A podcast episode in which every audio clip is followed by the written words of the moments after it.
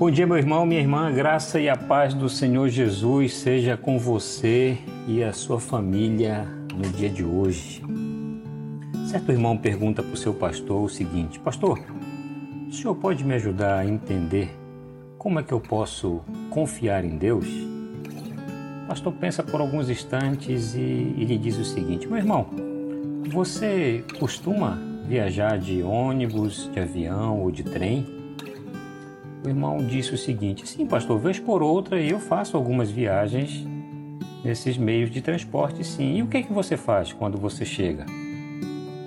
Bom, eu procuro o meu lugar e aguardo o final da viagem para que eu chegue no meu destino.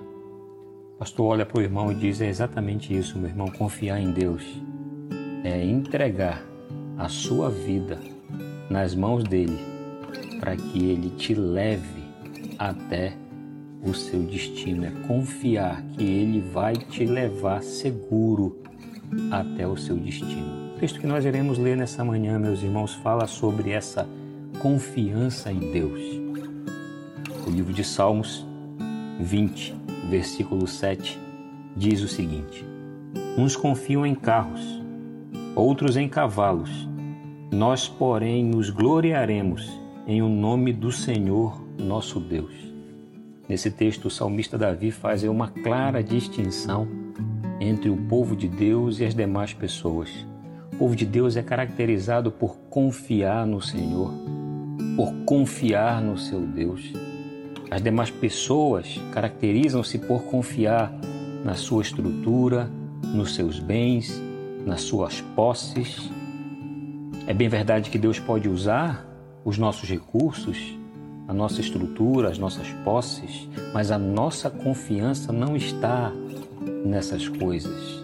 A nossa confiança está no Senhor. O próprio salmista Davi atribuía as suas vitórias não a, a, ao seu poder bélico, não à sua capacidade, a capacidade do seu exército, mas o rei Davi, o salmista Davi, atribuía todas as suas vitórias ao Senhor por confiar no Senhor. Por isso eu gostaria de animar você a no dia de hoje, a encorajar você a no dia de hoje a entregar as suas lutas, as suas dificuldades, as suas angústias nos pés do Senhor e confiar que Ele tem poder para levar a minha e a sua vida até o nosso destino final. É verdade, os dias não são fáceis.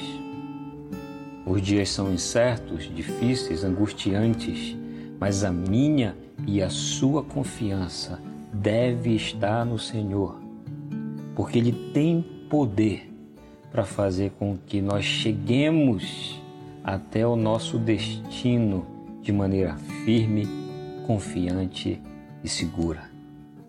Que Deus te abençoe, meu irmão que Deus te abençoe, minha irmã, que você experimente no dia de hoje confiar no Senhor. Que Deus te abençoe. Um forte abraço.